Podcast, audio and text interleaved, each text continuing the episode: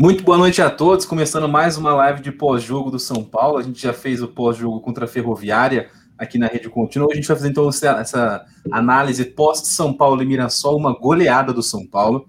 Essa, essa que a gente estava falando na, na sexta-feira, se tinha algum fantasma, era para exorcizar de vez qualquer fantasma que ainda pudesse existir, né? São Paulo 4, Mirassol 0. Então já convido você que está chegando para deixar o seu like aqui na transmissão, se inscrever no canal. A gente vai começar a analisar essa atuação de hoje, a vitória do São Paulo e a final da Libertadores, a final do Paulistão. Lembrando que tem jogo de Libertadores no meio da semana. São Paulo enfrenta o Racing no Morumbi na terça-feira. Hoje a gente, tá, a gente estaria em quatro pessoas, né? O Zeca Cardoso não está entre nós porque acabou a luz na, na, na casa dele, em Sorocaba. Então, atenção, Prefeitura de Sorocaba, por favor, resolver isso para o Zeca entrar com a gente aqui o mais rápido possível.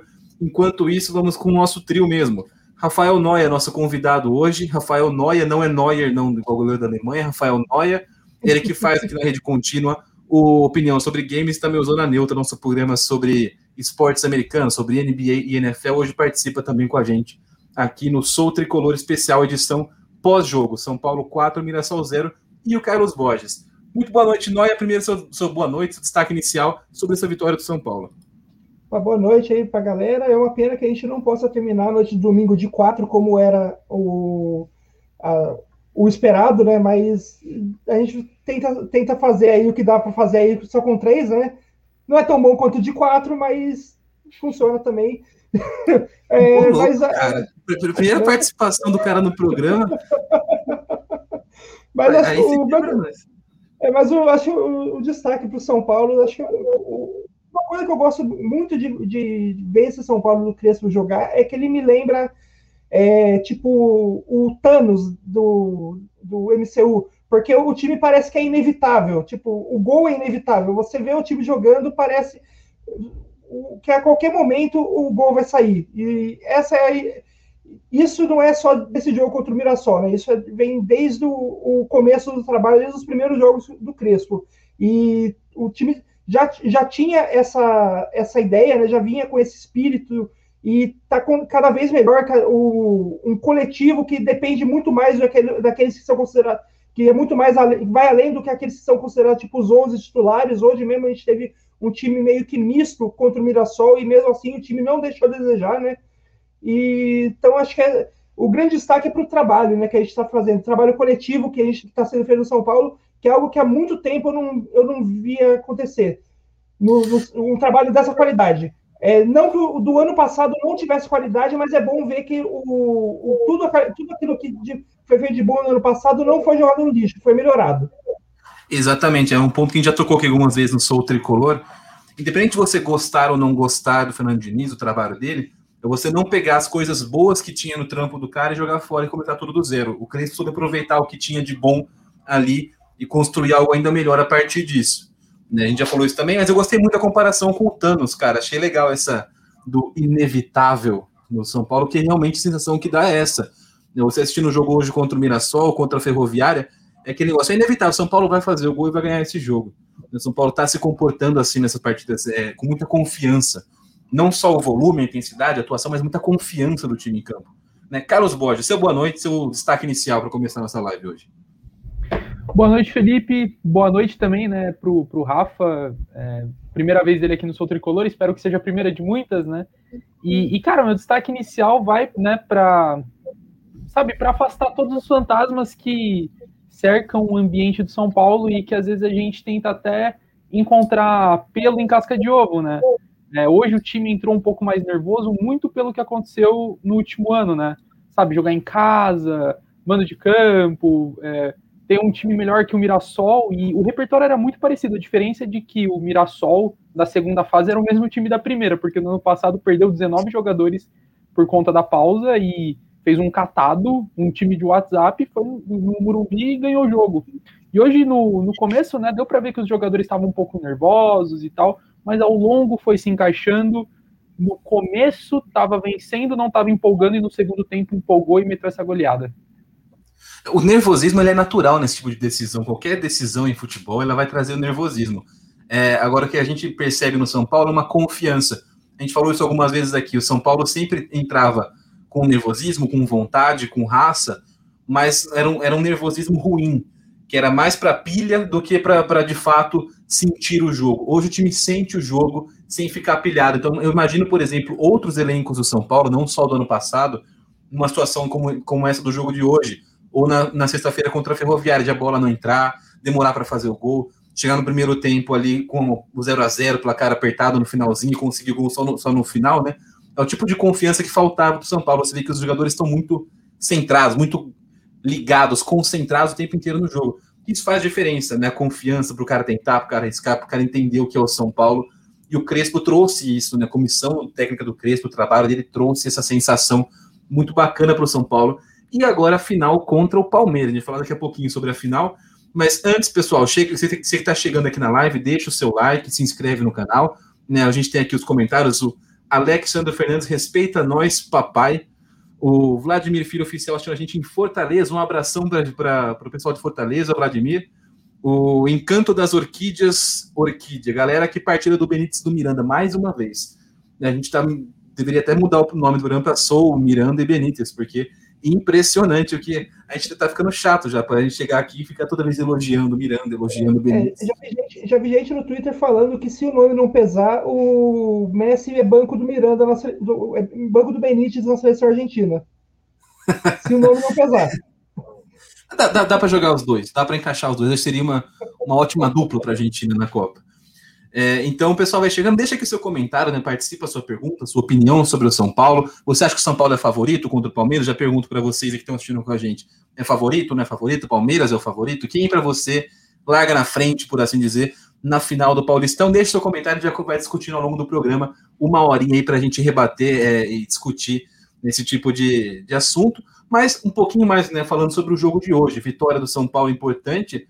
A gente comentou na última edição do, do, do programa, né, no pós-jogo de sexta-feira, que quando definiu-se que o adversário seria o Mirassol, que tinha essa possibilidade de, quem sabe, ter um fantasminha né, em relação à eliminação do ano passado, e, e isso é algo que, para qualquer para outros times pode parecer uma bobagem, mas para os torcedores São Paulino, essa questão de confiança, né, de, de zica, de tabu, isso tem feito a diferença, né? Então havia assim, acho que muita gente, muita gente de São Paulo estava com um pouco de preocupação a, a, além da conta no jogo de hoje, e o São Paulo passa fácil, né? 4 a 0 é, literalmente o fora o baile, né? Eu adoro essa expressão dos, dos nossos tiozões do, do fora o baile, porque é isso, São Paulo tem volume para criar e fazer muito mais gols. Contra a Ferroviária, quatro gols, podendo ter sido tranquilamente 5 a 2 6 a 2 7 a 2 e hoje também, pelo menos uns 5, 6 poderiam ser. Né? O São Paulo cria muitas oportunidades de gol. Então hoje a gente teve os gols do Arboleda, do Gabriel Sara de novo, do Pablo e do Luciano. Aliás, o Pablo, artilheiro do São Paulo na, na era Crespo até aqui, né? Foi confirmado o gol, não sabia se na princípio ia ser o gol dele ou o gol contra. Foi dado o gol pro, pro Pablo. Ele é o artilheiro do São Paulo na era Crespo, tem seis gols na temporada.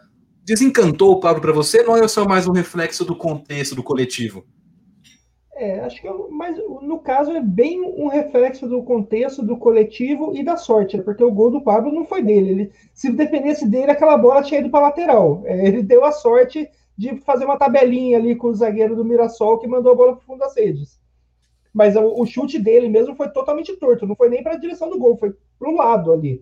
Então foi quase que para trás o, o, a tentativa de cavadinha dele. Então, assim, o gol foi para ele, mas foi muito mais um gol contra do que realmente uma tentativa de gol dele mesmo, né?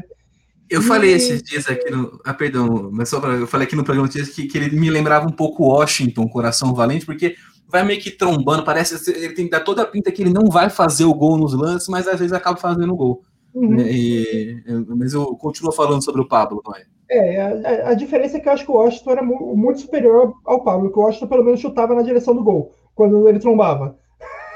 Mas assim, eu, tenho o, o, comentário aí do, do é, Status Elias e Paula, né, falando que Pablo não dá, o time precisa de um nove matador urgente.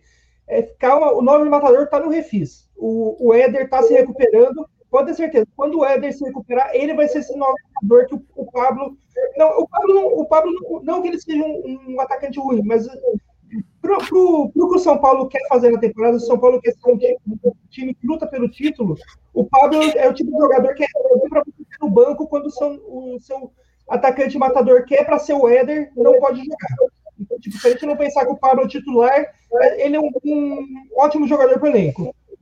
Sim, e, e, vale, vale falar exatamente isso, né? O, até acho que a gente comentou, se foi na sexta-feira ou na quinta-feira aqui na live, a questão de não haver mais um nove matador clássico, né? O, o mesmo o Éder, embora ele seja é, muito artilheiro, muito bom atacante, ele não é aquele cara parado na área que a gente está acostumado a ver no futebol brasileiro. Então, acho que se, se o torcedor de São Paulo espera algo como era o Washington, como era o, o sei lá, o, o Aloysio, né, esses, esses, caras bem mais de área, bem mais referência fixos na frente mesmo, isso não vai acontecer, até porque o Crespo não joga com esse, não joga dessa maneira. Né? O, o Gabriel Furman falou na quinta-feira aqui no programa sobre a, a, a, as características do jogador de São Paulo. Né? O Éder fazia no Jiangsu Suning da China um ataque muito leve, muito rápido com Alex Teixeira. Os dois é, circulando, rodando muito no ataque, não são nenhum dos dois aquele cara parado de área. Eu acho uhum. que o Luciano e Éder, o Luciano e Pablo, o Luciano e Gabriel Sara, como foi no meio de semana, o, o, Crespo mostra que ele também quer algo parecido com isso no São Paulo. Ele quer um ataque mais, bem mais móvel, com, não com uma pessoa parada ali na frente, para fazer esse time todo girar, né, Carlos Borges? Sim, sim, com certeza. É, inclusive, eu concordo praticamente com quase tudo que o Rafael disse, menos com a parte do Pablo, porque ali foi tudo programado. Com certeza ele fez a tabelinha com o Danilo Bosa, foi proposital, é, para deixar a marca dele como é um grande atacante. Até quando ele não quer, ele, ele faz gol. É, e, e, é interessante até a entrada do Gabriel Sara, até porque meio que quebra um pouco daquele prognóstico, né? Ah, o Luciano tá machucado, então vamos adaptar um ponta, colocar outro atacante. Não, ele colocou o Gabriel Sara, que é o ponta de lança, né, o armador, e ele fica ali flutuando. O Gabriel Sara hoje não tinha posição. Tinha hora que ele estava na direita, no meio, na esquerda, flutuando entre a meia-lua, infiltrando na área. Hoje não, né? Mas na, na sexta-feira, o primeiro gol do São Paulo contra a Ferroviária foi ele infiltrando dentro da área, assim, né? Jogador fantasma, aparecendo lá, elemento surpresa. E, e essa questão do 9, é, eu não lembro agora a edição, mas a revista Placar colocou uma matéria é, em uma das edições dizendo que a camisa 9, né, o número 9, é a posição que mais é, tem adaptação na história do futebol.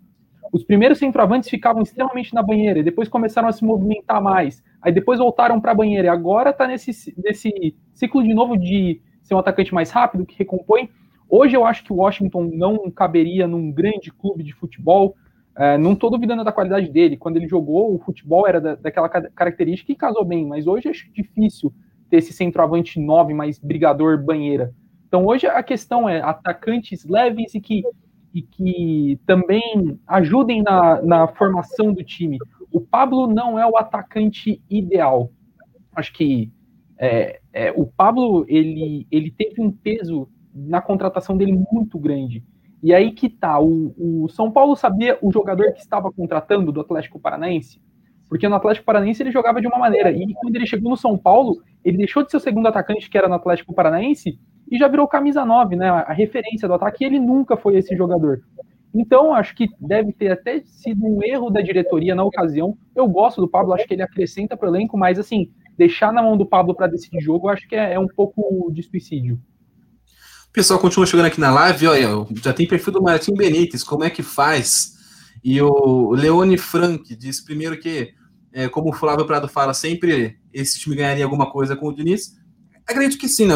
Qualquer projeto a longo prazo tem, que, que é feito e tem manutenção tende a, a, a ganhar. A, a, entrada do Crespo foi positiva para o São Paulo, porque ele, ele, ele elevou, né? Que a gente falou, ele pegou o legado que tinha, o que tinha de positivo, e a, conseguiu consertar algumas falhas e melhorou um pouco o time do São Paulo. É um trabalho ainda muito em começo. Então, a, a impressão que tem, né? A expectativa que a gente tem nesse começo de trabalho é que é muito boa, é muito alta, porque é um, é um início de trabalho é muito consistente para tão pouco tempo, nas condições que o, que o Crespo está treinando São Paulo, com pouco tempo de, de com zero tempo de pré-temporada e pouco tempo de treino, né? Deu uma entrevista falando que ele está usando jogos para treinar, porque para conhecer um pouco mais o elenco, porque não tem como mesmo, né? Viagem, tem Libertadores no meio dessa, dessa conta também. E o Leone também fala é, que o, o Germancano cairia como uma luva no tricolor já fez uma dupla de sucesso com o Benítez, né? O que o Benítez deixava o cano na cara do gol no Vasco no ano passado é, não é brincadeira, e talvez tenham sido os dois destaques do, do Vasco, dois bons destaques, apesar da campanha ruim e, e, do rebaixamento do Vasco. Iago Games, posso fazer uma pergunta para vocês? Cara, pode, a gente está aqui para isso. O Fabiano Venâncio, vai dormir barbudo. Acho que é para você. Não, gente, o Noia tá com sono, ele tá com cara de sono, mas é porque ele dorme cedo mesmo. Então ele tá fazendo com a gente um, um puta favor aqui para estar tá colaborando com a nossa live, porque é um cara que essa hora está dormindo já, né, Noia? É, aliás, Fabiano, eu vou dormir exatamente assim que acabar aqui, eu vou dormir. É exatamente isso que eu vou fazer. Acho que todos nós. Amanhã é segundona braba, fi. É. é... O, o, pergunta vocês, o Borré vem ou não vem? Grande novela. Se viesse, seria top. É, eu acho que não. Pelos valores e pela situação financeira do São Paulo que a gente está acompanhando, não vem o, o, o Borré. Né? Até, até o Palmeiras, que é um time com bastante dinheiro, investimento, recuou bastante nessa questão. Então, acho que, óbvio que né, vai que aparece um investidor, alguma coisa, né, um, a, quando o Centurion veio foi assim, alguém ajudou a bancar a chegada do Centurion ao São Paulo, mas eu não acredito que, assim, pelo São Paulo, hoje eu acredito que não venha mesmo. Carlos Borges também acompanha bastante o dia a dia do São Paulo, é setorista do Tricolor aqui na Contínua, não, é, essa é a expectativa mesmo, que não vem, né, não, não cria expectativa do torcedor de São Paulo. É isso, é, né, Carlos? Enquanto, por enquanto, nada de novo do Borré e, e até agora sobre nenhuma contratação. Aparentemente, é, vai ser esse elenco até no mínimo o segundo semestre do ano, né? Também é, é possível que o São Paulo perca alguns jogadores para essa janela europeia, né? A gente não pode descartar essa possibilidade, porque a conta tem que fechar. É um time que está com quase 600 milhões de reais de dívida. Então, por enquanto, no, no Murumbi, ali na, na Barra Funda, está tudo muito tranquilo o, sobre o mercado da bola. É, e, e é, não só né, é, pode perder, como acho que é tendência que perca, né? Porque não apenas o São Paulo precisa fazer caixa, como tem bons e jovens jogadores no elenco, que é o tipo de, de alvo que o mercado europeu, que os mercados é, mais endinheirados hoje buscam, né? não só a Europa, até os Estados Unidos foi quem levou o Brenner, foi o Cincinnati na MLS. Né? Então, o, é, eu acho que o São Paulo tem que estar pronto sim para passar por isso. Tomar um cuidado para não desmontar o elenco inteiro, como foi feito em outras oportunidades, né? A gente chegou a mencionar aqui em 2015 é, quando o Osório lá, o São Paulo foi completamente desmanchado em julho, né, e, e, isso repete-se né, todo ano, e, e, e, é um buraco que nunca tem fim, então pelo menos a gente é, espera que exista um planejamento nesse sentido, para perder algumas peças pontuais, mas que haja um planejamento para não desmontar toda a equipe, porque aí também não adianta nada é, o Crespo chegar, fazer um bom trabalho, se em, julho forem desmontar tudo. Né, precisa ter um pouco de continuidade também na questão do elenco, na questão do, do, dos jogadores, do grupo mas a situação financeira de São Paulo realmente é bastante crítica. A gente falou sobre isso nas primeiras edições aqui do, do, do Sou Tricolor. E no jogo de hoje, é, é, seguindo né, na linha do que o Noia falou sobre comparando São Paulo com o Thanos, porque é um negócio inevitável.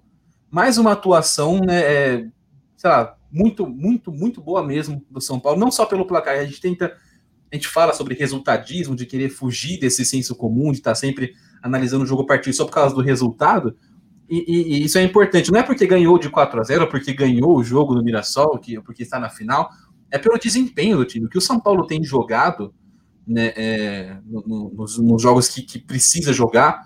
Né, o, São Paulo, o São Paulo deu uma, uma, uma, uma pequena oscilada no, nesse, nessa intensidade, nesse ritmo, depois da estreia na Libertadores. Né, depois São Paulo ganhou do Sporting Cristal no Peru.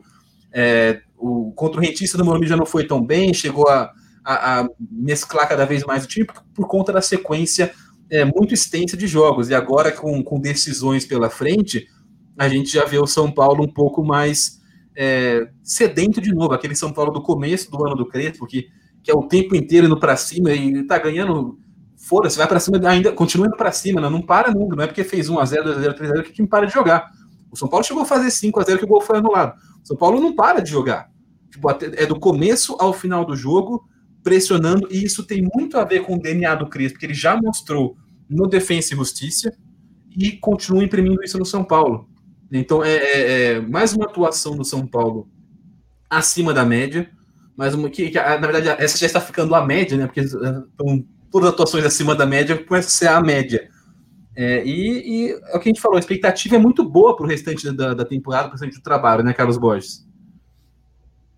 Sim, sim. É, o, o que mais agrada o, o, o, jogo do São Paulo não é, não é só os resultados. O resultado do futebol é a essência do esporte, né? Mas a forma que joga é, é, é o diferencial. Cara, hoje eu assisti o jogo com o meu irmão. Inclusive, quero mandar até um abraço para ele. Ele tá aqui no, no móvel ao lado, mas É, cara, ele não, ele não gosta de futebol, ele não entende nada de bola. E hoje eu falei, pô, vamos ver o jogo comigo e tal. E ele via, ele ficava, sabe, encantado. Ele falava, nossa, esse, esse 14, o loirinho, é bom de bola, né? Pô, esse 21 aí também é bom, né? E esse 8, ele dá cada passe e tal. Então, sabe, é um time que não, não uso a palavra encanto, acho que encantamento, né, é uma, é você transmitir uma ilusão, né, de uma ideia. Mas o São Paulo é um time efetivo, é um time que joga e parece que joga e se diverte. E, e fazia muito tempo que o torcedor são paulino, ele não viu um time desse, desse perfil. O, o Fernando Diniz tentou implementar uma estratégia ofensiva, mas a impressão que eu tinha era um time que machucava muito, se machucava com a bola, jogava com a bola queimando, era um time que não tinha confiança, não tinha segurança. E hoje o panorama mudou, a confiança está em dia, é, tiveram boas contratações, contratações que encaixaram bem no time, e, e o, o, time do São Paulo é um time bom. É, é, você disse, Felipe, pouco antes, é, quando o São Paulo né, dissecava os times no meio da temporada, sobretudo em 2015, que vendeu 11 jogadores. Esse time, esse time do São Paulo, cara, está sendo formado desde 2019. Então, assim, é um time que já vem jogando junto há um tempo, Uh, tem o caso do Arboleda e do Bruno Alves, que jogam junto desde 2017, o Reinaldo, que chegou em 2013, também tem o Luan e o Liseiro, que subiram praticamente juntos. Então, sabe, o time tem liga. Isso também é muito. É, é um diferencial, porque não adianta você fazer um time todo ano, é, ah, vou contratar jogador X, Y, para ganhar título, ganhar título, compra, vende, compra e vende, uma coisa que a gente viu, é, que se tornou muito comum no São Paulo. E agora, são esses caras que já estão há algum tempo na casa, eles já se conhecem, e isso também é, acrescenta para as coisas darem certo no, no esquema do Crespo. E essa alternância também é horrível para os cofres do clube, né? Esse, esse, esse entre-sai de jogador, pode assim, ah, mas está vendendo, não é, não é bem só venda. Porque aí, cada vez que vendia alguém para você repor, trazia. O São Paulo vendia um jovem por um valor legal, mas aí trazia tipo um medalhão para o lugar que ganhava um salário tipo cinco, seis vezes maior que o do jovem. Não era tão bom, não ia dar retorno de mercado, e isso foi é, se repetindo, né? É, o, eu lembro em 2017, quando o Rogério Senna era o técnico, no dia que o São Paulo vendeu o David Neres, é, eu estava no CT e aí foi, o, o, houve uma explicação né, para quem estava lá que o plano do São Paulo era o seguinte: o São Paulo estaria vendendo naquela, naquele dia o David Neres, porque precisava do dinheiro, mas, pra, mas aí ia vender o David Neres para poder segurar o Luiz Araújo e trazer um atacante que depois foi o Lucas Prato, que veio para o São Paulo. No final das contas, passou um, é, um ano depois, o São Paulo não tinha nem o dinheiro, nem o David Neres, nem o Luiz Araújo e nem o Lucas Prato. Então, e, e, esse tipo de planejamento que o São Paulo fez ao longo dos anos trouxe o time para a situação financeira que está hoje. Então, São Paulo tinha no elenco, por exemplo, sei lá, o Brenner e o Kaique em, 2000, em 2018 e opta por contratar o Trellis e o Diego Souza. Ah, mas talvez eles fossem melhores, os meninos não estavam maduros ainda, mas beleza, isso é um planejamento a longo prazo. Então, hoje, São Paulo está correndo atrás desse dinheiro, desse salário que foi gasto, da grana que foi gasto com o Diego Souza, com o Trellis. O até hoje né, faz parte do, do, do, do elenco de São Paulo, está emprestado para o esporte. Né? Então, esse tipo de, de, de, de, de conduta do São Paulo nos últimos anos contribui para que o time chegasse à situação que chegou. A gente espera, né, torce para que essas coisas comecem a mudar. Esse tipo de planejamento seja feito com um pouco mais de cuidado, um pouco mais de atenção. É, agora, o momento dos recados, antes do Noé falar, o Zeca Cardoso, nosso quarto elemento, disse que a previsão da CPFL é de três horas para produzir energia elétrica em casa dele, então não teremos a brilhante presença do Zeca Cardoso hoje, mas ele pediu para passar um recado para vocês que ele ama um homem e esse homem se chama Martim Benítez. Acho que todo torcedor de São Paulo está apaixonada por Martim Benítez nesse momento. É, e o pessoal também chega aqui na live, deixa um comentário, então já peço para você também, comenta, faz sua pergunta, seu comentário, sua análise, sua opinião. Né? O, primeiro, o Leandro te mandar um abraço para Botucatu, um abraço, Botucatu, e boa noite a todos. O Diniz tem alguma parte nesse time? A gente falou aqui no começo da live, né, para o Danilo Silva. Sim, o, o, o a, se, por exemplo, né, o que eu digo é, se, se o Crespo chegasse no São Paulo hoje e assumisse um time deixado pelo Cuca, por exemplo, e não pelo Fernando Diniz, teria muito mais trabalho para implementar essa filosofia. Essa ideia do São Paulo sair jogando, tocando a bola, buscar o ataque, isso já está um pouco mais assimilado por esse elenco. Porque esse elenco passou um ano e meio jogando junto, como falou o Carlos Borges, e um ano e meio com o Fernando Diniz que buscava essa filosofia. São ideologias diferentes, né, são correntes filosóficas dentro do futebol diferentes. É, o, o, o, jogo escalado, apoiado do Fernando Diniz, e o jogo mais posicional do Hernan Crespo, mas ainda assim é a filosofia, a essência de, de você é, controlar as ações do jogo, tentar atacar o tempo todo. Isso é a mesma coisa. Então, é, é, essa base foi importante, né? essa, essa, essa mentalidade. Porque se fosse um time, por exemplo, treinado por um cara mais retranqueiro, um cara diferente, seria muito mais difícil implementar agora nesses jogadores essas ideias que o Crespo está trazendo agora. É mais ou menos por aí, né, Noia?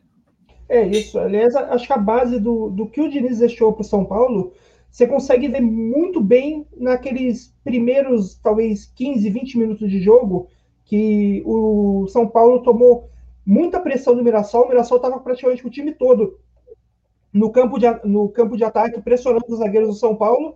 E eles tinham lá o Arboleda, o Miranda, o Léo e o Volpe trabalhando a bola. Bola no pé, toque, passa, passa, trabalha na, na, tranquilidade, mesmo com pressão, às vezes com dois jogadores em cima deles, eles tocavam na tranquilidade. Isso é algo que, o, que já tinha sido trabalhado desde o ano passado com o Diniz, e que talvez se não, não fosse trabalhar, não tivesse sido trabalhado tanto tempo, numa semifinal de Campeonato Paulista em jogo único, talvez eles, esses zagueiros não tivessem. É, o Miranda não, porque o Miranda é outro caso. O Miranda é, ele já está já tá acostumado a fazer isso há anos né, na Europa. Mas o Arboleda, o Léo e o Volpe, se não tivesse esse trabalho do, desde o ano passado, talvez não tivesse a tranquilidade de é, segurar a bola, tocar entre eles e para ir achando espaço que daí quando o Mirassol começou a cansar, o São Paulo começou a, a, a levar o jogo dele para o campo de ataque, que onde foi saiu o primeiro gol, saiu o segundo, saiu o terceiro, saiu o quarto, daí foi a, passou a boiada toda. Mas a, aquilo que eu, que eu falei no começo lá, tipo, de que o São Paulo parecia inevitável, é, começa já no campo de defesa, que não, impor, não importava quanto pressão estava é, em cima daquele do, do quarteto defensivo ali, o goleiro Volpe e os três zagueiros, eles conseguiram, eles estavam o tempo todo tranquilo, tocando a bola entre eles, esperando o espaço para avançar. A confiança é, é, o que a gente falou né, algumas vezes no programa. O, o time é, eu, que a gente né, só para a audiência, audiência rotativa do YouTube, né? A gente fala várias vezes, mas é para o pessoal que está chegando, conhecendo a gente hoje também saber mais ou menos o que a gente pensa sobre o assunto. Que é, é para mim, o São Paulo nunca teve como diretor a falta de raça. Falar São Paulo, o São Paulo não tem raça, São Paulo não tem vontade para mim, São Paulo sempre teve vontade, só que uma vontade que puxava para um nervosismo, para uma pilha, né, um, um, peso, não era nem um, né, um, Não tinha um gosto de jogar bola, confiança de estar jogando bem. Era sempre muito pesado, né? A gente viu isso quando São Paulo caiu fora contra o Grêmio na Copa do Brasil. A pilha de nervos que estava o time, o Diniz dando chilique depois com o juiz no, no, após o apito final. Então, é, acho que essa o São Paulo conseguiu canalizar com, com a mentalidade do Crespo, com esse novo DNA, que recupera muito o DNA tradicional histórico do São Paulo. São Paulo sempre foi assim: um time frio, um time confiante e um time que se impõe, chega e faz e consegue seus resultados. Né? E isso historicamente faz parte do DNA do São Paulo. São Paulo dos anos 70, São Paulo do Teleu, São Paulo do Autor, São Paulo do Murici, eram times assim. São Paulo jogava e era inevitável, jogava porque sabia que ia ganhar, jogava para ganhar mesmo. Né? E, e, isso foi se perdendo com o tempo. Essa, essa falta de confiança fazia muita, muita, muita falta, é, fazia diferença. E hoje a gente tem isso. Né? A gente vê o time, o elenco confiante, o elenco é, sabendo o que tem que fazer.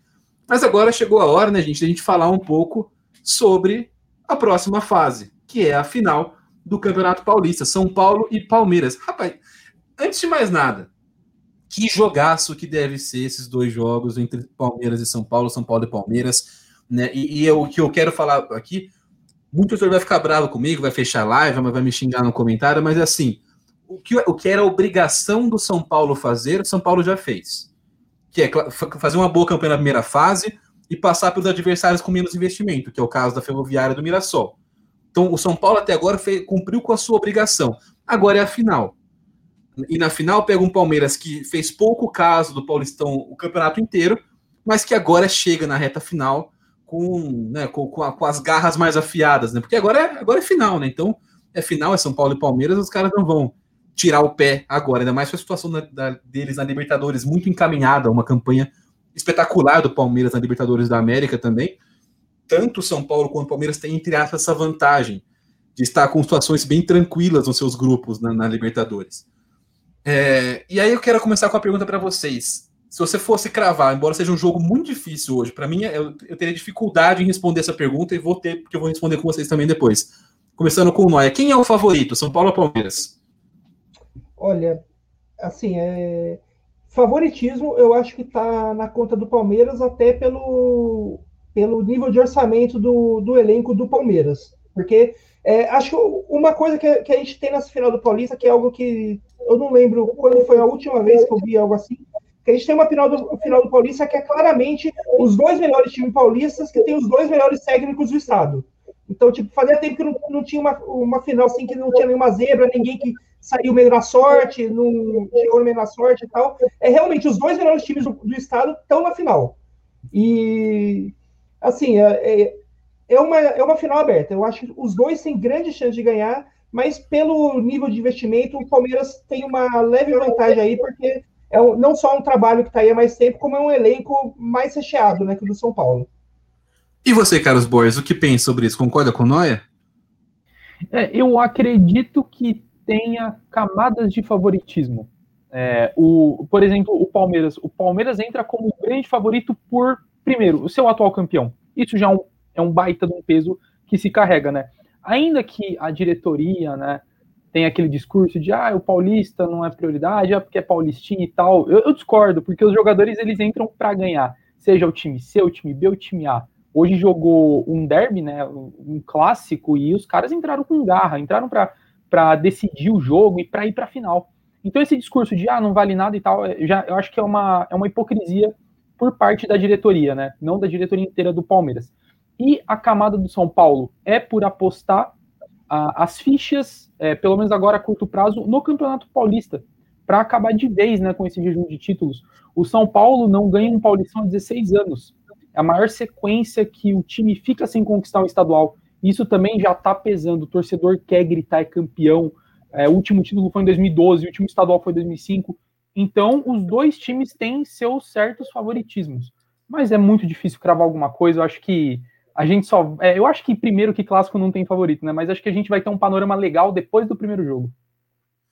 É, e, e eu, eu, sigo na linha que vocês falaram. Acho que o Palmeiras ele pelo retrospecto recente, ele, ele tem um pouco mais de, de favoritismo, pouca coisa mais de favoritismo em relação ao São Paulo, porque o São Paulo está muito bem. Né? Em qualquer situação, inclusive, né, se você é, me falasse em janeiro, quando estava começando o campeonato, que a final seria Palmeiras e São Paulo para eu escolher um favorito, eu diria que com sobras, com larga vantagem, seria Palmeiras, porque o São Paulo estaria começando um trabalho. E São Paulo está começando um trabalho. É que é um começo muito bom, é muito consistente, é surpreendente como tá, tá encaixando rápido esse DNA do São Paulo jogar com o Crespo, né? Como, como, como casou, como tá, como tá bem. Mas assim, é, o, o, trabalho do Palmeiras ainda é mais consistente, é mais longevo, um time com maior, poten maior poder de investimento? É um elenco mais maduro nesse tipo de decisão, um elenco que foi campeão de Libertadores e Copa do Brasil não tem nem, não tem nem três meses.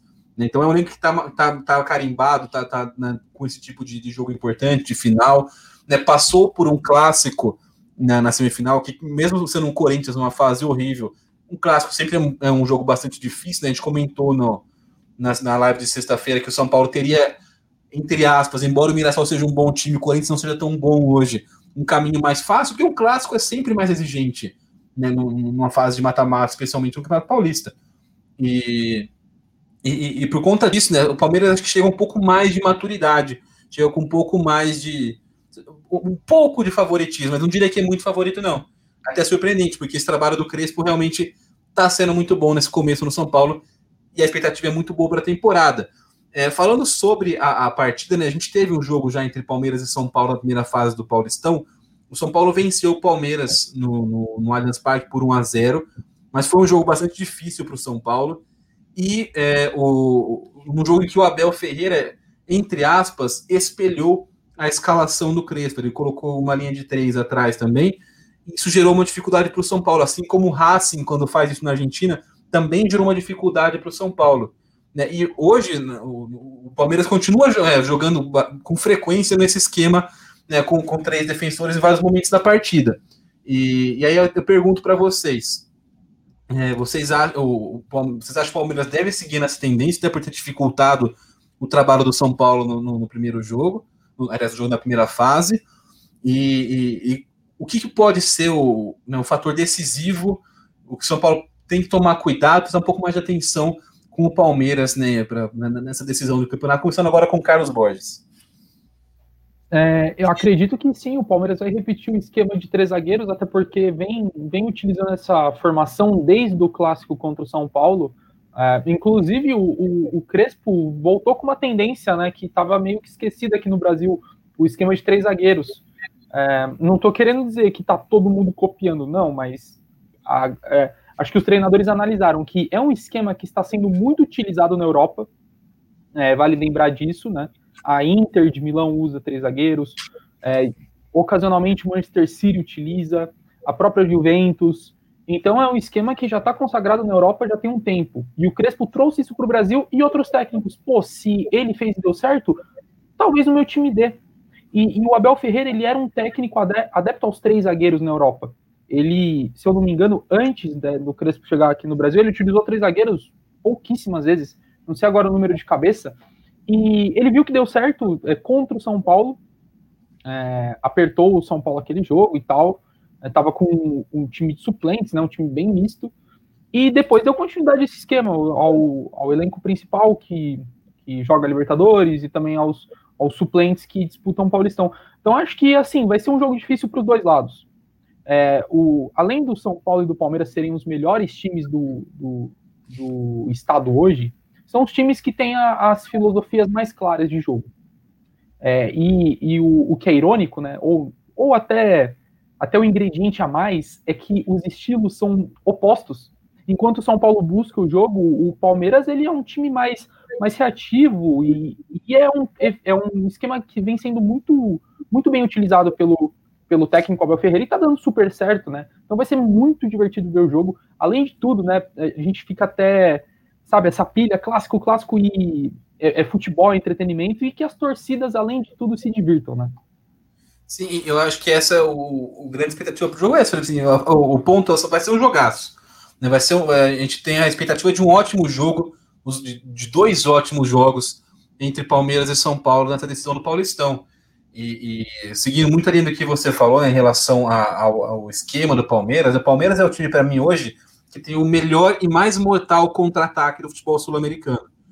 Né? E, e, isso ficou muito claro na, na Libertadores do ano passado, porém, é, o Palmeiras tinha alguma dificuldade quando o, o time, de, né, o, o, adversário baixava um pouco as suas próprias linhas e né, diminu, diminuía um pouco desse, desses espaços para contra-ataque do Palmeiras. Então, por exemplo, a gente viu no Palmeiras e River Plate, assim, no final, no primeiro jogo, o Palmeiras foi com aquela postura de contra-ataque fulminante, e, foi, e, pegou o River muito de surpresa. No, o River do Galhardo, que é um dos grandes times, se não o grande time do, do nosso continente hoje, não estava esperando aquele tipo de posicionamento, aquele tipo de movimentação do Palmeiras.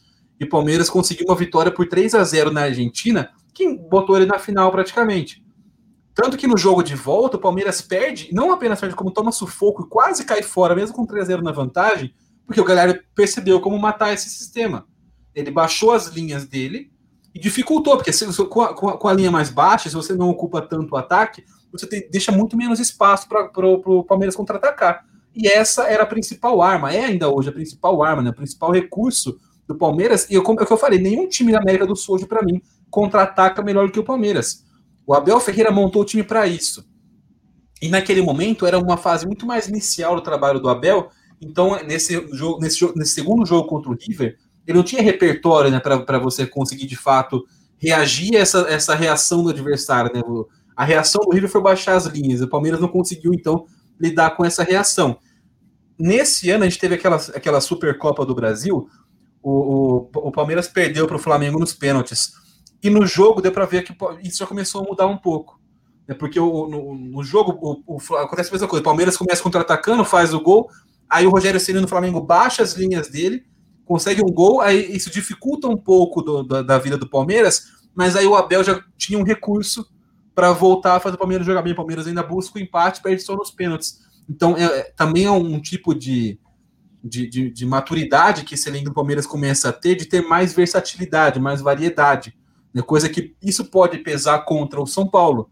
O São Paulo, embora esteja com um trabalho muito consistente hoje, ainda é uma fase muito inicial. Então, uma situação de jogo, para você ter que reagir a um determinado comportamento do adversário, às vezes fica complicado.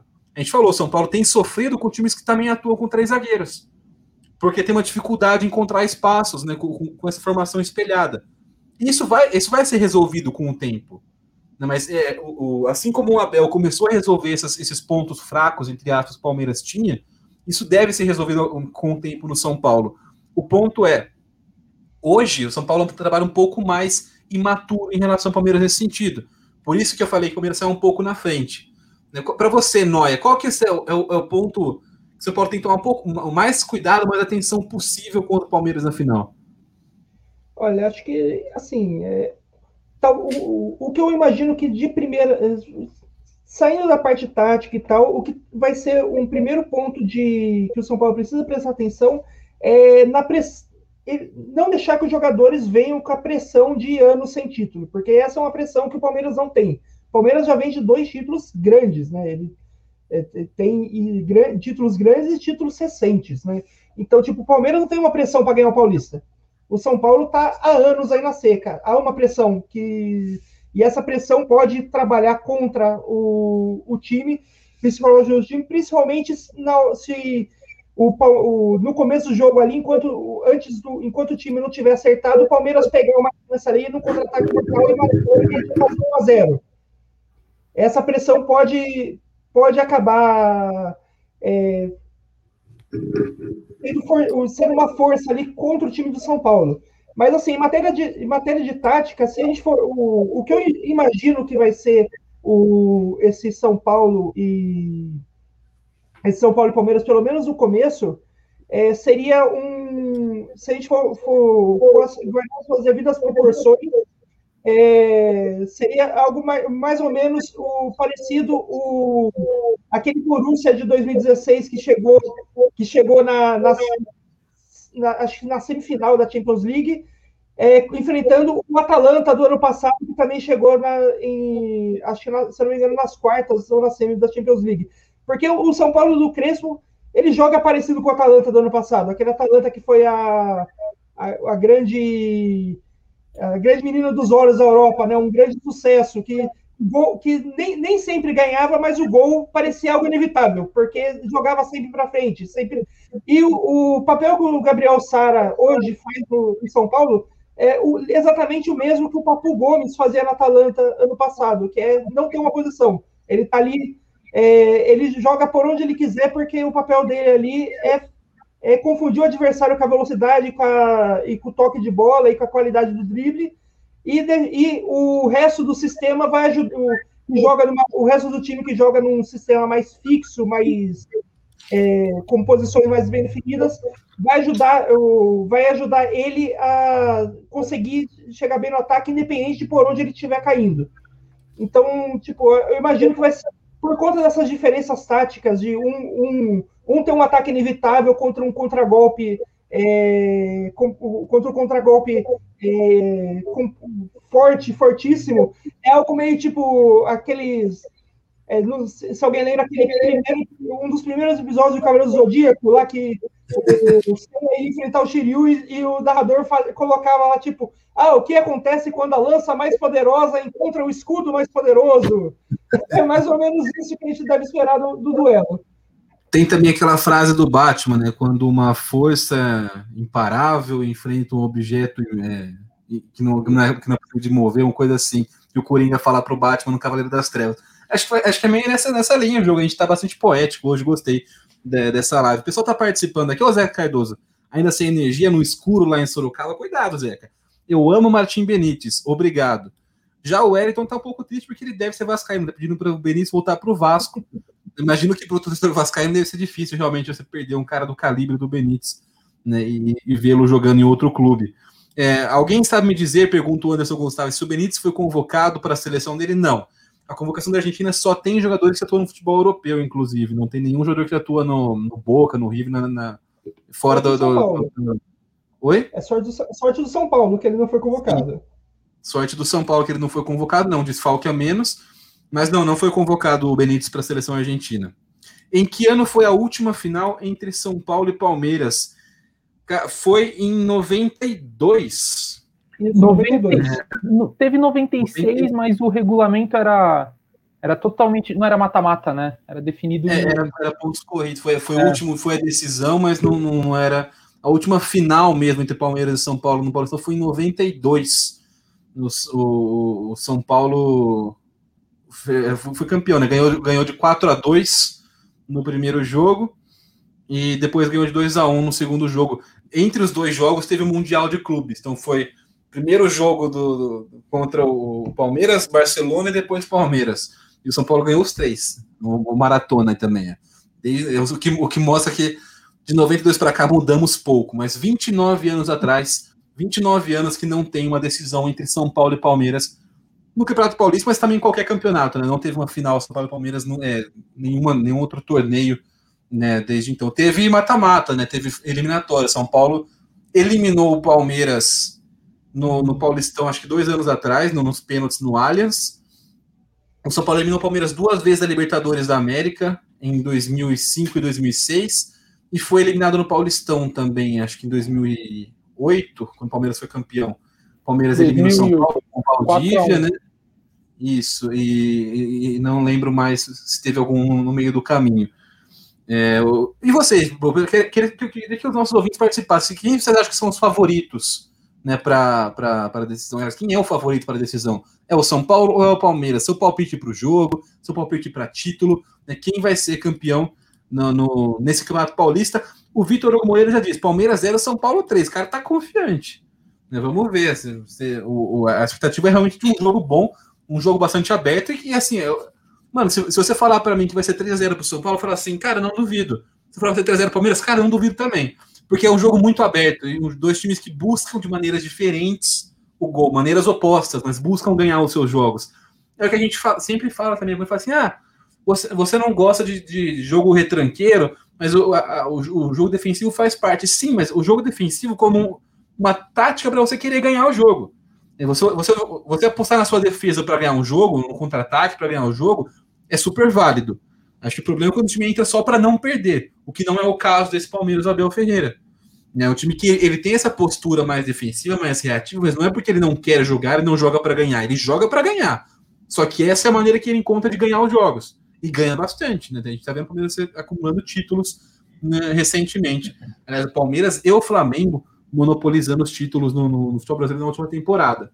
O pessoal continua chegando aqui, gente, deixa o like, se inscreve no canal, né? E agora quero aquela parte do programa que é, é já, já, normalmente é difícil, mas dessa vez vai ser mais difícil ainda, porque a gente falou um jogo muito aberto. O seu palpite de placar para o primeiro jogo, Rafael Noia. Primeiro jogo? Putz. Ah, eu vou, eu, eu vou num, num não tranquilo, mas um seguro 2 a 1 São Paulo. Olha aí. Carlos Borges, palpite para Palmeiras e São Paulo. Eu acho que no Allianz o Palmeiras leva melhor por 2 a 1 mas aí tudo aberto no segundo jogo.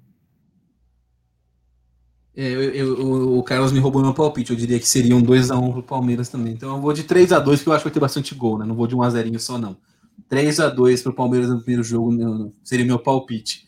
Vamos ver. Vamos ver como é que vai. Aliás, eu só, eu só queria lembrar que, como eu, eu, lembrei do Cavaleiro do Zodíaco lá, a história da lança mais forte contra o escudo mais forte, no Cavaleiros a lança ganha. e a lança seria o São Paulo nesse caso? Seria o São Paulo. É, então, o retrospecto, pelo menos no, no, nos animes é tá a favor do São Paulo. No, no Cavaleiro do Zodíaco, então, o, a lança mais poderosa vence o escudo mais poderoso. Para não ficar devendo né, a frase correta do Coringa, também, já que a gente entrou na, nas referências ao mundo pop, porque aqui também é cultura, que tem cultura pra caramba no seu tricolor. Né, a frase do Batman no, no, no é, isso é o que acontece quando uma força que não pode parar encontra um objeto imóvel né? Que eu acho que essa é a. Né, a gente falou de Thanos, falou de Cavaleiro do Zodíaco e também agora o Batman. Acho para fechar a Santíssima Trindade do, né, da, das referências culturais, tá aí então nossa, nossas, nossos paralelos com Palmeiras e São Paulo é, no, nessa final do Paulistão. O Leandro diz: primeiro jogo 0 a 0 Ele já não acha que vai sair tantos gols no primeiro jogo, acho que vai sair nenhum gol no primeiro jogo. Também pode ser, mano. Esse, aqui, esse é aquele jogo que qualquer coisa que vier, eu estou esperando e não estou esperando ao mesmo tempo, sabe? É, é, de verdade, como fã de futebol, a minha expectativa para o jogo está alta, como torcedor também. Mas como fã de futebol, de, de um bom jogo, de um espetáculo, tá altíssima, porque você vê realmente os dois melhores times chegando, né? sempre acontecia alguma coisa, ou se cruzavam antes né, por conta da tabela, de chaveamento, ou algum time caía mais cedo porque poupava o jogador em algum time, ou dava alguma zebra. A gente tem dessa vez, de fato, as duas melhores equipes do futebol paulista, duas das melhores equipes do futebol nacional hoje se enfrentando, uma decisão que vai ser muito bacana de acompanhar. É, talvez seja a melhor final de estadual que a gente vai ter né, nesse sentido, né, em questão de maturidade de trabalhos e qualidade de jogo e a, até o casamento, né, da, da, como, o Carlos Borges falou do fato de serem ideias meio opostas, né? Então você tem esse, todo esse, todos esses ingredientes para dar um embate muito bacana, muito legal entre São Paulo e Palmeiras. A gente tem que aproveitar. Né? Não é sempre que o, o São Paulo tem chegado em finais. Você chegar numa final com um time com, com poder financeiro e, e organizacional que tem o Palmeiras podendo jogar de igual para igual, né, e, e, fazer um bom jogo, eu acho que isso deixa o São Paulino muito orgulhoso. E, e porque, o, o, porque eu acho que isso é o que a gente falou, tem muito a ver com o DNA do, do São Paulo, né? O São Paulo não foi um time que apenas é, acumulou títulos ao longo da sua história. O São Paulo acumulava títulos jogando muita bola. Então, o jogar bem faz parte do DNA vencedor do São Paulo, não é simplesmente ganhar por ganhar. Né? O São Paulo do Tele, o São Paulo de 77, São Paulo de 86, o São Paulo de 2005 a 2008, eram times que jogavam muito bem. Né? E, e, ver o São Paulo jogando bem de novo, com confiança, isso acho que mexe com, com o torcedor de São Paulo. No, no, no, se, se, se, você estiver assistindo aqui a live e não concordar, ou concordar deixa o comentário para a gente também discutir, mas eu acho que isso pesa muito para o São Paulino, especialmente. Que outros gostam do time jogando bem. Mas, por exemplo, a gente tem alguns títulos, sei lá, do Corinthians, em que o time tinha esse, era um negócio mais de, de contra-ataque, de defesa, né, de, de um, um, jogo menos, é, menos vistoso, menos técnico. E, e, o São Paulo, acho que não, é, tem muito pouco isso ao longo da sua história, né? O, os títulos que o São Paulo ganha, São Paulo normalmente ganha sendo realmente um time muito bom e muito superior aos adversários. E, e eu acho que esse tipo de, de gosto, não só em ver o São Paulo ganhar, mas em ver o São Paulo jogar bem ganhando, é algo que mexe especialmente com o torcedor de São Paulo. Você concorda, Carlos? Concordo, e eu vou além. É, é, eu acho que cada time tem seu DNA e existem diversos tipos de jogo, né? É, como um entusiasta de futebol, né? Eu sou fã assumido do Guardiola, eu gosto de um jogo mais ofensivo, mas eu também não reprimo o time que joga na retranca porque é um estilo de jogo é, você estava falando, inclusive, do Palmeiras, né? Jogar de uma forma defensiva, mas buscando a vitória. Lembra muito o ferrolho suíço da Suíça da Copa de 1954.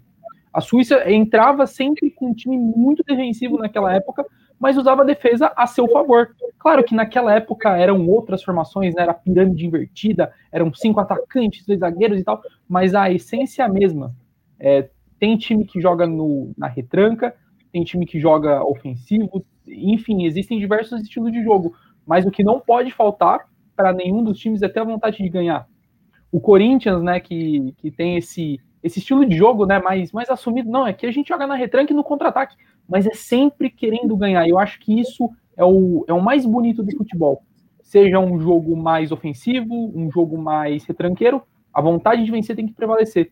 O, o São Paulo de 2006 a 2008 era, não era um time reativo, mas também não era um time tão ofensivo assim, né? Era um time eficiente. Era um time que entrava no, em cada jogo querendo vencer. Tanto que na época eu era muito pequeno, né? E eu lembro, quando eu vi o São Paulo fazer 1 a 0 eu tava, ah, acabou já, vai ganhar. E, e, é, e é isso que, acima de tudo, acima de qualquer DNA, os clubes têm que ter a vontade de, de sair vitoriosos. Eu queria até perguntar para o professor São Paulo, você se sente mais tranquilo hoje em dia? Porque há um tempo atrás, São Paulo fazia 1 a 0 a certeza de tomar a virada era iminente. Né? Você via a galera no Twitter falando assim, agora é só esperar a virada, só esperar o, a decepção. Você, o torcedor São Paulo se sente mais confiante? Quando você responde, quero que o Noia responda também a questão do, do, do DNA do São Paulo. Se você, você também acha que isso faz parte da, da história do São Paulo, não, não necessariamente esse estilo de jogo, mas a ideia de você jogar sempre bem e ganhar jogando bem. Isso faz parte da história do São Paulo, ou você não acha?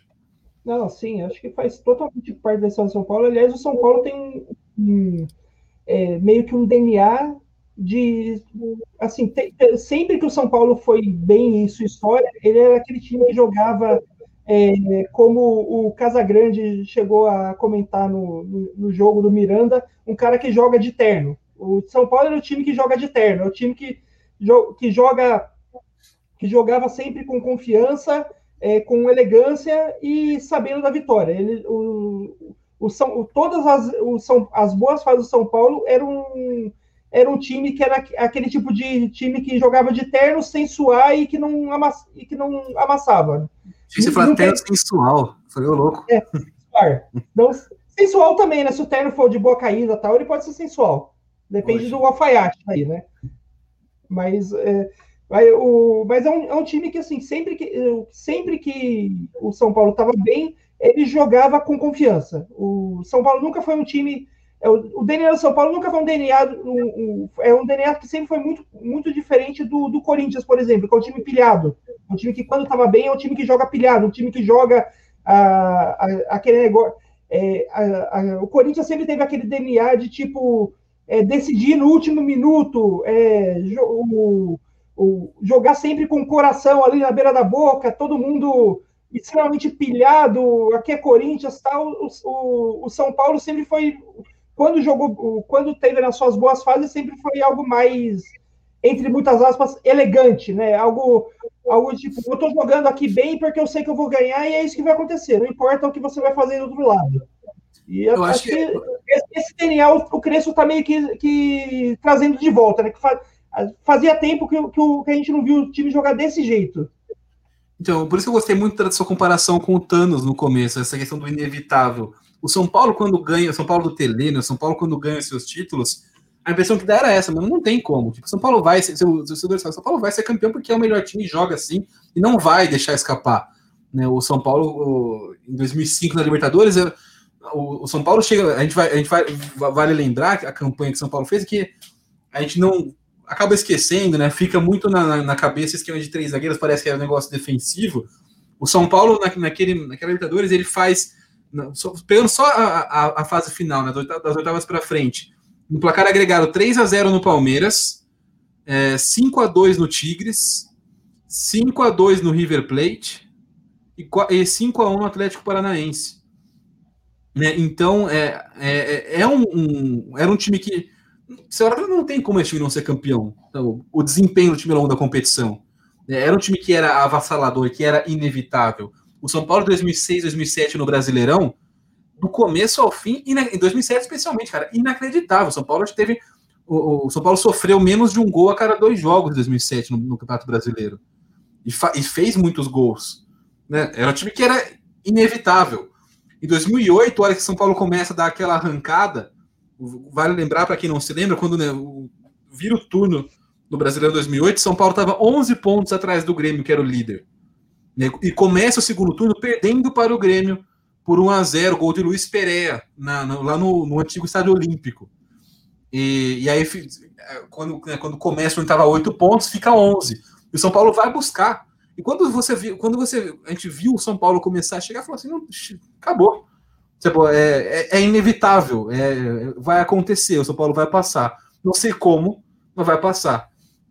E hoje o São Paulo jogando contra a Ferroviária, jogando contra o Mirassol, tem essa passa essa sensação, essa confiança, esse esse esse esse DNA mesmo. E, e quando a gente fala DNA, não é só questão de, de, ganhar, porque mesmo nesses momentos brilhantes, São Paulo perdia decisões. Também não, não foi campeão de tudo todos os anos.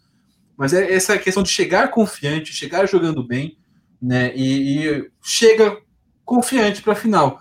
Pelo menos chega mostrando que um, um futebol confiante, um futebol seguro e um futebol maduro que acho que a gente não via há muito tempo no São Paulo, essa maturidade, tanto emocional quanto tática, quanto técnica. Né, essa, essa tríade de, de, de maturidade do São Paulo acho que faz a diferença e pode pesar a favor, apesar de, repito, o Palmeiras ser para mim um pouco mais favorito por estar um pouco mais consolidado. São Paulo tem essa tríade, essa tríade de maturidade, o Palmeiras é um pouco mais maduro, porque o trabalho está sendo feito há mais tempo lá. Então é se pesa a favor do São Paulo, pesa um pouco mais a favor do Palmeiras também. Então a gente já está chegando, passou rápido hoje, o papo foi bom. Uma hora de, de nossa live. Noia, seu destaque final, seu noite para você poder ir dormir como bom idoso que você é. é meu, meu, destaque final acho que vai para é, como a final do Paulista desse ano está parecendo uma final de qualquer campeonato na, na, Alemanha. Porque, de um lado, você tem um time com um, muitas dívidas, o que o, defende, depende do trabalho coletivo, de um bom trabalho de base e de procurar jogadores em mercados que não, não são os mais procurados por, por aqueles, por todos os outros grandes times, entre aspas, é, no caso falando da, da Alemanha na Europa, para chegar, para fazer um bom trabalho, chegar na final. E do outro lado, você tem um time com muita grana que poderia com, que, com grana suficiente para comprar qualquer outro, qualquer estrela do, de qualquer outro time do, do, do lugar onde ele está. No caso, o Palmeiras para São Paulo, não para o Brasil, mas para São Paulo e, e, apenas, e que joga numa arena da Aliança. Essa última foi a cerejinha no bolo. O, o, mas você quer falar de novo, né? Que o, pra quem não conhece, Neuer é fã do Borussia Dortmund e, cara, toda vez que ele. Ele sempre acha uma, uma, uma forma de encaixar o Borussia Dortmund no assunto, né? De, de, fazer uma comparação com o Dortmund. Ele já fez, né? Antes, a, já mencionou o Dortmund nessa live. Então, se você quer falar que é o Dortmund, pode falar. Não, é que funciona com o Dortmund, mas é que nesse caso funciona para literalmente qualquer outro time da Alemanha, porque todos os times da Alemanha funcionam nesse esquema, com exceção do Bayern de Munique. Né? Faz sentido. Carlos Borges, seu boa noite e seu destaque final. Bom, boa noite né, para vocês também, para os nossos ouvintes. É, e também o meu destaque é, final não vai nem ser para o lado do São Paulo, mas pelo lado do Mirassol. Pela segunda vez consecutiva, o Mirassol fez a melhor campanha de times é, do estadual com menos orçamento, né? E isso nunca aconteceu no século XXI, né? De, de um time do interior chegar duas vezes consecutivas na semifinal. O Mirassol em 2020 terminou ah, em terceiro lugar eh, na competição, a melhor campanha do clube na história. Isso é um sinal de que o time tem um projeto legal, vai disputar a Série C. Esse ano agora vai, vai fazer a transição para a Copa do, do Interior, que é disputada né, entre os eliminados do, do Campeonato Paulista. E parabéns à diretoria do Mirassol, porque é o um exemplo claro de que não é necessário ter muito dinheiro, mas com muita organização você pode ir muito longe. E com essa eu me despeço de vocês. Um abraço. Tem bons trabalhos no interior, né? Ferroviário, Novo Horizontino e Mirassol são três, além, claro, do Red Bull Bragantino, mas são três bons trabalhos, é, planejamentos feitos no interior de São Paulo. Então, pessoal, muito boa noite. Muito obrigado a você que acompanhou a gente aqui nessa live, falando do São Paulo. Agora tem jogo, o São Paulo joga na terça-feira, pega o Racing da Argentina no Morumbi. Se vencer, já garante matematicamente a sua vaga na próxima fase, mas mesmo que não vença, a situação está bem encaminhada Nando, do São Paulo na Libertadores da América. Tem que dar muita coisa muito errado e, e é o que a gente falou, não está com pinta dessa vez de que a coisa que o caldo vai azedar nesse ponto de, de não conseguir uma vaga na próxima fase da Libertadores da América. Muito obrigado também ao Rafael Noy, especialmente porque ele driblou o sono, tomou aí duas latinhas de Red Bull para ficar com a gente nessa, nessa noite de, de domingo. Bom, obrigado ao Carlos Borges, mais uma vez marcando presença no Sou Tricolor. Um abraço para o Zé Cardoso no escuro em Sorocaba. É, tá aí sem energia elétrica. Uma lástima. Nosso vice-campeão brasileiro de rugby não pôde estar com a gente hoje aqui no programa. Mas fica aí o, o registro, o abraço e até a próxima. Muito obrigado a todo mundo pela audiência. Bom domingo, boa semana para vocês.